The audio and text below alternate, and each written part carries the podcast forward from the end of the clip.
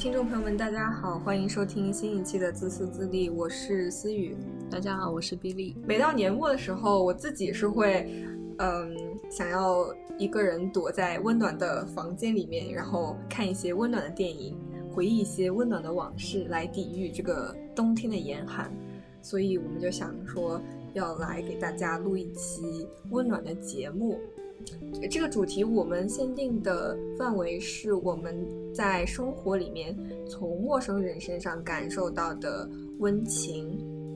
那之所以会想要限定在这个范围之内，是因为一个是因为我们节目一贯的这个品牌形象，虽然没有这样一个东西啊，但是就是我们是比较鼓励说每个个体去追寻自己的生活的嘛。然后，那这个其实我觉得，如果再扩大化的话，其实你在这样一个个体的追求下面，去形成的一个社会，很可能就不再是一个以熟人或者是亲缘关系为纽带的一个社会，它更可能是一个陌生人社会。但是，比如说像我的父母一辈，他们因为是，呃，所生活和熟识的，呃，这样一个经验，都是来自于。呃，熟人社会的这样一个经验，所以他们经常会对陌生人社会有很多，嗯，就是恐惧的想象。其实，陌生人社会真的不是像大家想象的那样，就是说人与人之间都是呃非常漠不关心的，或者是一个原子化的社会。相反，它意味着我们经常可以从陌生人身上得到一些可能在熟人社会里面，你只会对。熟人展现出来的美好的一面，这就是我们今天的这个小小的想法。我们这期节目大概会在感恩节发出，所以我跟思雨也想了一下，就是这个糟心的二零二零年有什么值得感恩的东西。那后来我想下来，觉得其实要感恩的东西不一定要是一个非常宏大的东西，也不一定要是都只是发生在今年的东西，其实就是在很久以前发生过的、感动过我们的事情，到现在还是会再继续带给我们这种 温暖的。所以在这期节目里。面我们就会回忆一下自己之前在跟陌生人相处的过程中遇到的一些意外的善意。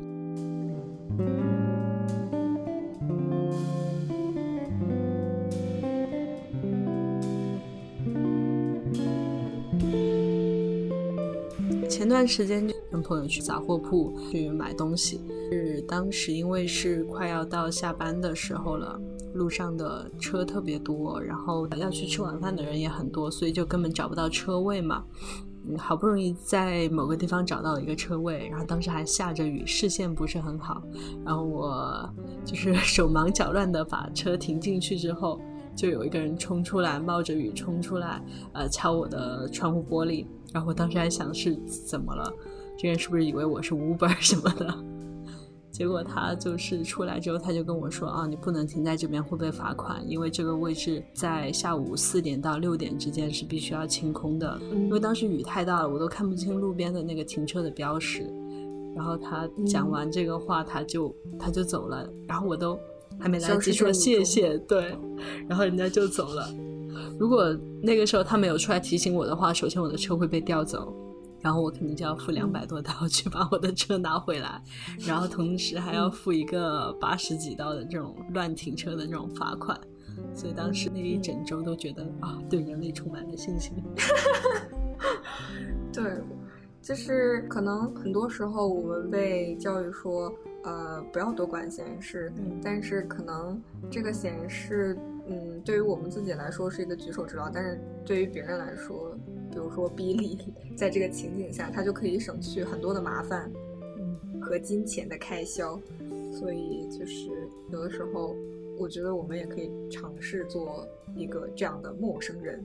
哎，我是不是就是升华的太快了？我们还没到结尾呢。好了，这期节目就到这里，谢谢大家。好的呢。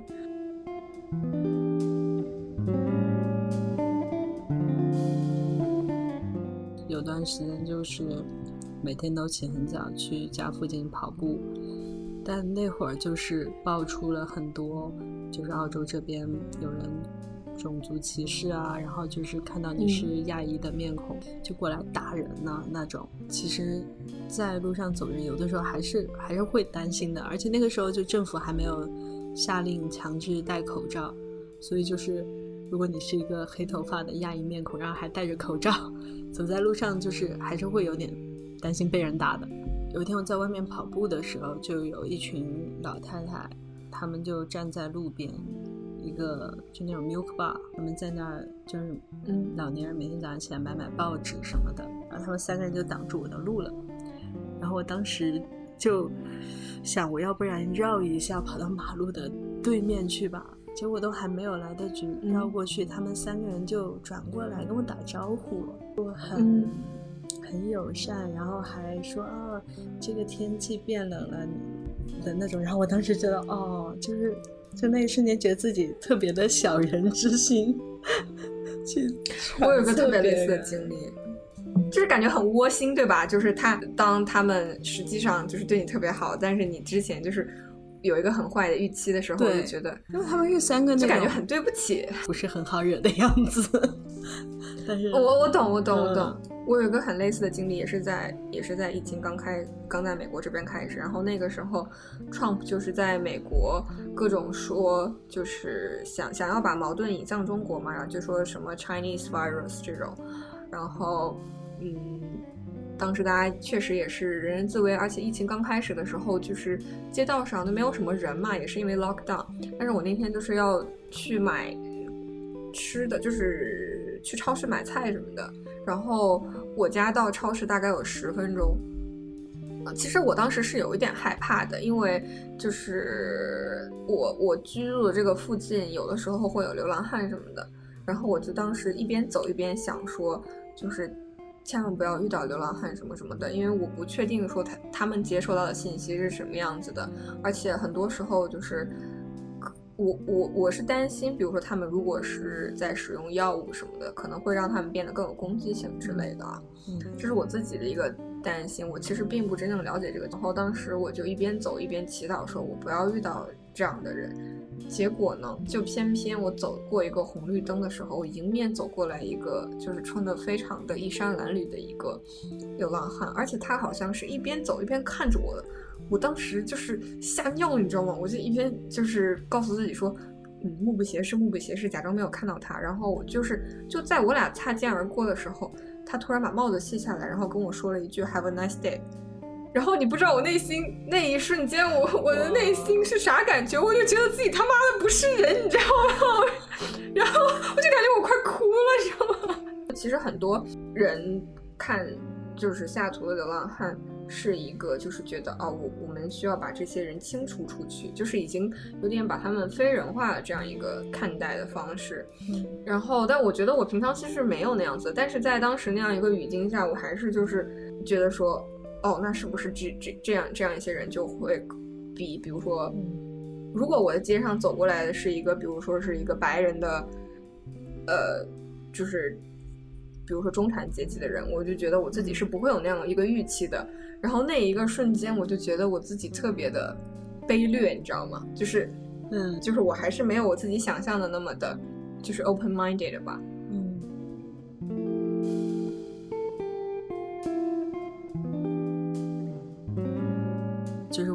一起合作过的一个编剧，他说，像他妈妈那一代，就现在可能八九十岁的澳洲的白人。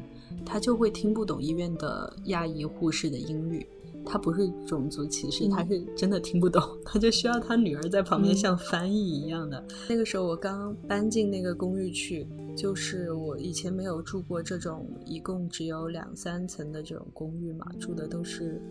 呃，有比较多层的，然后每一层都会有垃圾室、垃圾房，你可以去扔垃圾、回收垃圾什么的。然后我当时搬进那个公寓，它是整个公寓只有一个统一的垃圾房，所有楼层的都要拿到那边去扔。但我不知道，我就在二楼找半天，就没有找到。然后到那个 ground floor，就是国内的一楼去找，还是没有找到。然后那个时候我就看到车库那边有一个老太太，就是牵着她的狗，颤颤巍巍的走过来。感觉也是有点不太好惹的样子。我我当时看到他的时候，就是刚听完编剧讲说他妈妈听不懂 亚裔的英语的那个时候，然后我还就犹豫了半天，我要不要去问他？但是我身边的朋友已经一个箭步冲上去就问人家了，然后那个老太太就是听了之后也一脸冷漠的样子，但是她就说：“啊，那你们跟着我走吧。”然后我们就跟着他走，然后一边走还一边觉得哦天呐，因为他真的走得很慢嘛，我们就很担心跟着他走，万一他突然摔倒了，我们是不是要负责？他跟着我们从第一层就是 ground floor。颤颤巍巍的走进电梯，然后按电梯到了负一楼，然后又跟着我们一起走过一个长长的走廊，然后把门拉开。他还那个门有点重，他还不太拉得开。然后他说：“哦，这边就是垃圾房了。” 就是口嫌体正直是吗？态度非常冷漠，但是一直把你们送到了。他一路上也没有跟我们寒暄啊，或者讲什么有的没的。那一层住很多老人嘛，所以我想他可能是本来就要回家，所以就顺道带我们过去了。他送完我们之后，我们就要往楼上走了，他也跟我们往楼上走。其实他家是住在楼上的，他并不顺路，嗯，相当于还绕了挺大一截路，专门去给我们看那个地方。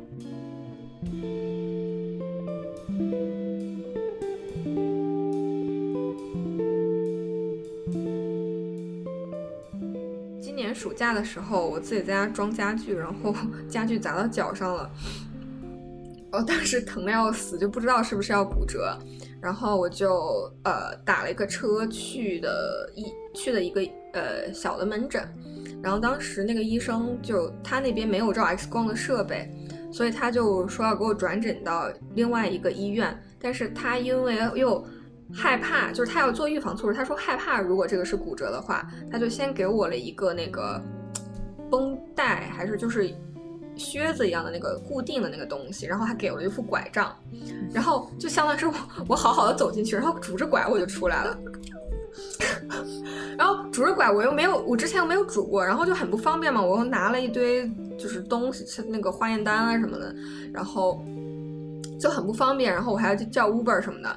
然后前台的当时我记得特别清楚，是一个一个亚裔的小哥，然后他本来在在忙他的事情，但他看到我东西掉了，他就过来帮我捡东西，然后关键是他给我捡好以后，我又给弄掉，然后他又过来帮我捡，然后 然后我觉得我实在是长得好看，没有没有没有，我不是，然后。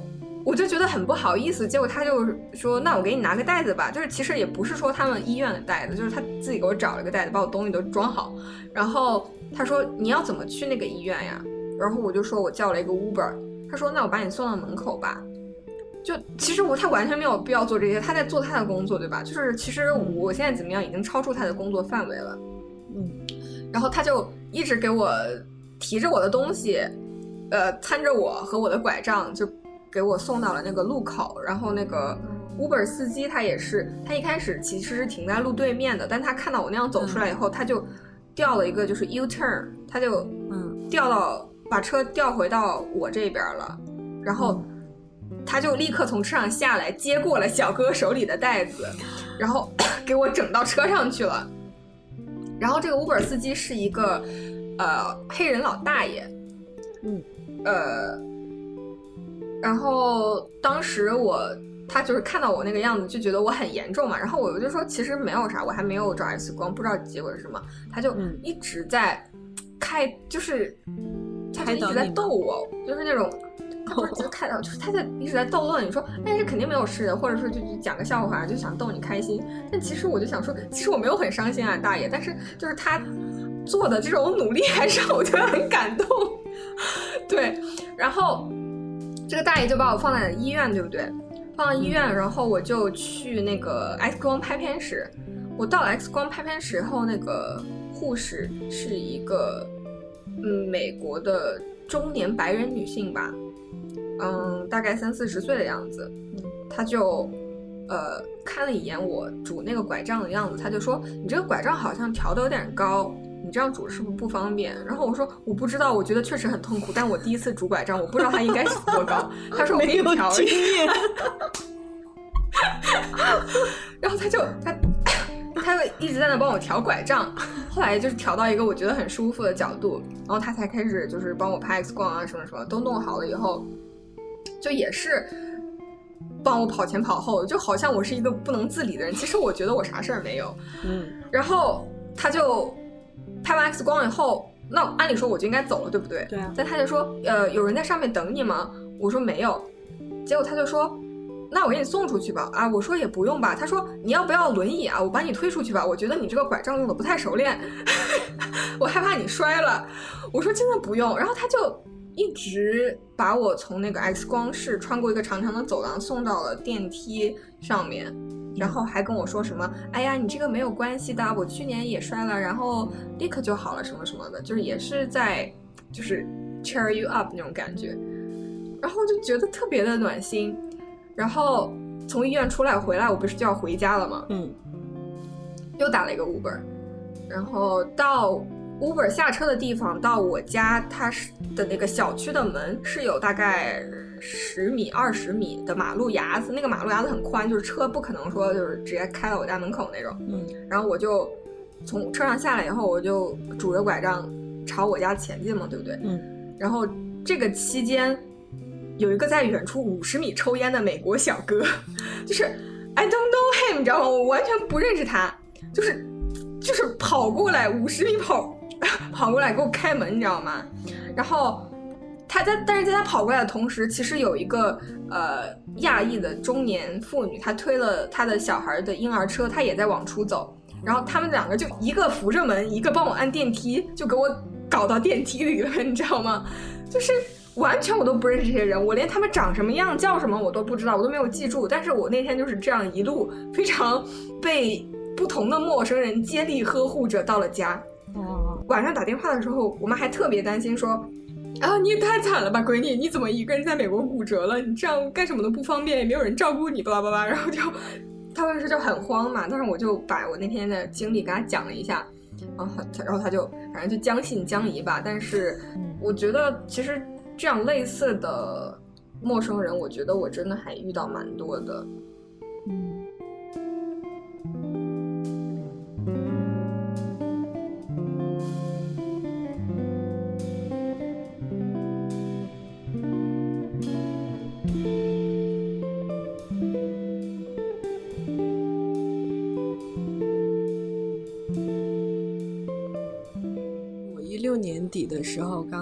洲嘛。然后当时是在这边的第一个暑假，是圣诞节。我前一天晚上还很高兴的去同学家聚会，第二天就接到家里的电话，接到我爸爸的电话，说我外公去世了。然后当时呃，当时还没有直飞贵阳的航班，所以我是飞到长沙。飞机上那个位置是飞机的中间嘛。然后就是四个人的位置，但是只有我和另外一个男生，我们一个人坐了一头。然后那个男生是年纪蛮小的，可能才刚高中毕业什么的，就一直在那边玩各种的游戏，在他自己的世界里戴着耳机在那边玩。然后我就坐在走廊的另一头，在那边就是想着想着又哭了，想着想又哭了。然后他可能某一次回头的时候，就突然看到我这个人有点不太对劲。他是做好了旅行的全副武装的准备，有颈枕、眼罩，然后还有一个什么东西。我是因为这个旅行是突发的情况嘛，什么准备都没有，就是就背着书包，在那边纸巾又不太够用了。那他这个是从墨尔本回国内还是从长沙？从墨尔本回国内，就是从就是十十个小时的航班，他就呃突然就跟我讲话，飞机就是。飞到大概是印尼那边的群岛，路过那边的时候，好像是说有一个气旋，所以就会有颠簸。然后他就他过来跟我呃搭话，就是就他就说哦，那个等会儿会有气旋颠簸。然后然后他就把他的那个颈枕呃给了我，他说你用吧。之后还有一程的飞机要坐，呃，我已经到家了。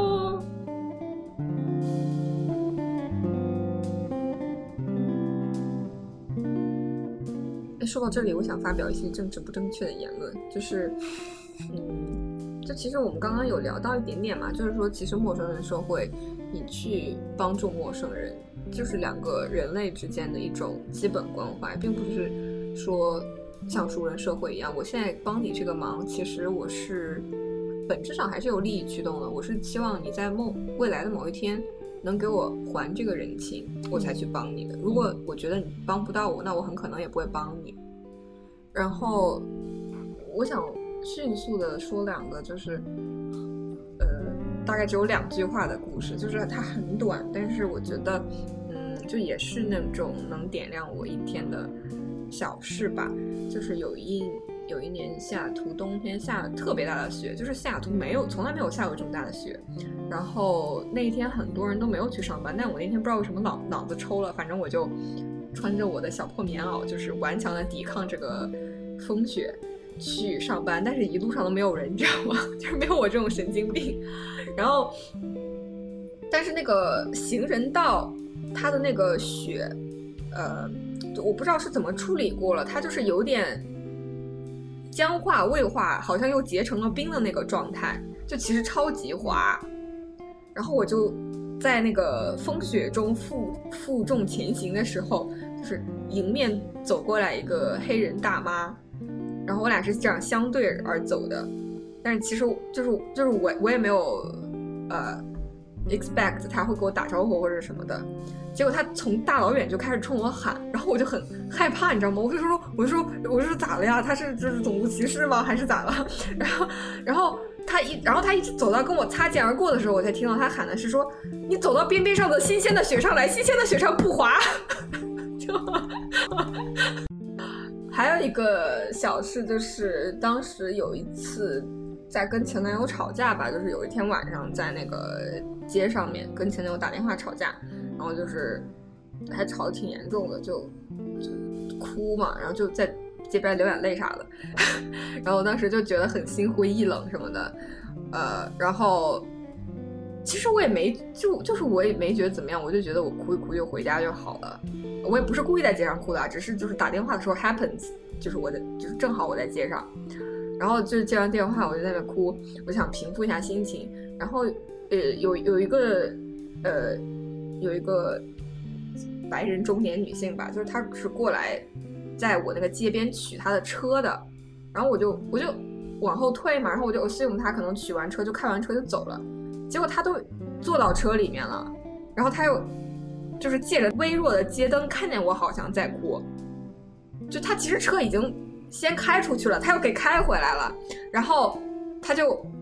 问我，他就从把那个从车上下来，他就问我说：“说你没事吧？”然后我说：“我真的没事。”他说：“你真的不需要帮助吗？”我我说：“我真的不需要帮助。”然后他就给我了点纸巾，然后就就走了。然后当时我就突然就觉得很很很温暖吧，就是觉得我不是在一个陌生的异乡的街头哭。到很绝望都没有人管我，或者是怎么样。很多时候我们会觉得那种很深的伤痛，就是比如说你失去外公，或者比如说我跟男朋友分手，那我们要觉得那种很近的关系才可以真正的安慰和治愈到我们。但是其实有的时候就是陌生人的一些很微小的善意，就能让我们重新找回对于人类啊，对于生活的信心。所以我就是觉得，呃，也也希望自己能。有更多这样子的，成为别人生活中的这样一个是有微小善意的陌生人的机会吧。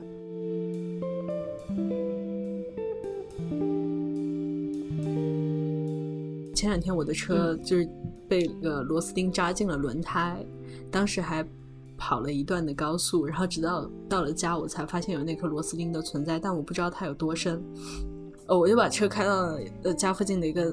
那个换轮胎的地方，那个大叔他就是，他就看了一下，他就他就说，哦，这个东西你很幸运，你在别的地方他没有办法给你解决的，在我们这边我们可以给你拔出来，因为如果你自己拔的话，它会爆掉，在别的地方别人会直接叫你重新买一个轮胎。然后当时我还觉得这个大叔是不是有点吹牛逼，然后他就二话不说。因为我觉得听他这样讲，我就很虚啊，就是觉得那种啊，你来对了，我懂，就很浮夸嘛。对啊，对，觉得我感觉很多诈骗都是这个模式。对对对，我就觉得诈骗不都是这么开始的吗？等会儿可能就要叫我把四个轮胎都换了那种。那他真的就没有多说什么话，就就拿起扳手就把我的轮胎卸下来了，我都还来不及反悔，他就已经把我的轮胎就拿进那个后面去了。因为现在还是有这个这个社交距离嘛，所以我不能进到后面去看他是怎么弄的。呃，过了不到两分钟，他就把轮胎给我拿回来了。他说：“啊，你运气很好，这个轮胎直接就没有破，那个钉子很浅。”然后他就给我把轮胎就装回去了。然后他说：“没问题，你可以走了。”然后我就说：“哦。”谢谢谢谢，那多少钱呢？他说不用付钱。嗯，他说你的这个没有破。嗯，我说但是你帮我换了这个嘛，就是我觉得人家有这种，嗯，有有有人工劳动的成本在啊。他说不用，嗯，可以走了。我感觉今天是 Billy 的大型忏悔现场，那些年被我误会过的好人。但我觉得这个真的不能怪你了，就是就是我。你你的每一个顾虑，我其实都能理解，而且我觉得，如果是我在那个处境下，我可能也会这么想。我真的是顾虑很多，因为我觉得我们 我不是，就是因为我觉得我们我们所看到的新闻和我们所接受到的教育就是这样子呀。你就是社会中有很多就是坑爹的事情，然后你就是要防人之心不可无对。我可能到现在我还是会，如果让我要给别人建议，虽然我们这期节目并不是要给别人建议。但是今天录这期节目的起因，是因为我觉得到了感恩节，有一些感谢的东西，我们可以当面跟一些人说，比如说我们的老师啊，或者说一些帮助我们的朋友。但是有一些我们想感谢的人，可能我们是，可能这辈子都不会再遇到他们，或者说在街上遇到他们，我们也不会认得出来，所以我们其实都没有机会去跟他们说，啊，谢谢他们。在那个短暂的瞬间，温暖过我们的人生，所以，嗯，就想录这一期节目来，就是把这个他们给我们的温暖和善意传递给正在听这期节目的大家。说的好感人哦，不愧是我们节目的温柔担当。我觉得在熟人社会里面的话，去帮助别人或者说给出这种善意，它的这个循环的圈可能是比较小，然后可能会能够在短期之内就看到一个怎么说，就是像回报或者说收益的。在陌生人的社会的话，可能你给出这一份善意，它就像一个漂流瓶，或者说一个。一个信鸽一样，它可能会经历很远很远的一个圈层，然后才会，也许会回到你这里，也许不会回到你这里。但是呢，它虽然慢了一些，你要相信它是会走得更远，传播到更多的人身上的。所以我觉得，就是当你接受到了这样的一个善意的时候，你就接受它，感谢它，并且把它传递到下一个人的身上就可以了。说的好好，我都落泪了。那就祝大家，不愧是我们节目的感动担当。那祝大家都感恩节快乐，也欢迎大家在评论里面给我们留言，分享你从陌生人身上感受到过的微小的善意。嗯，那我们下期再见，拜拜拜拜。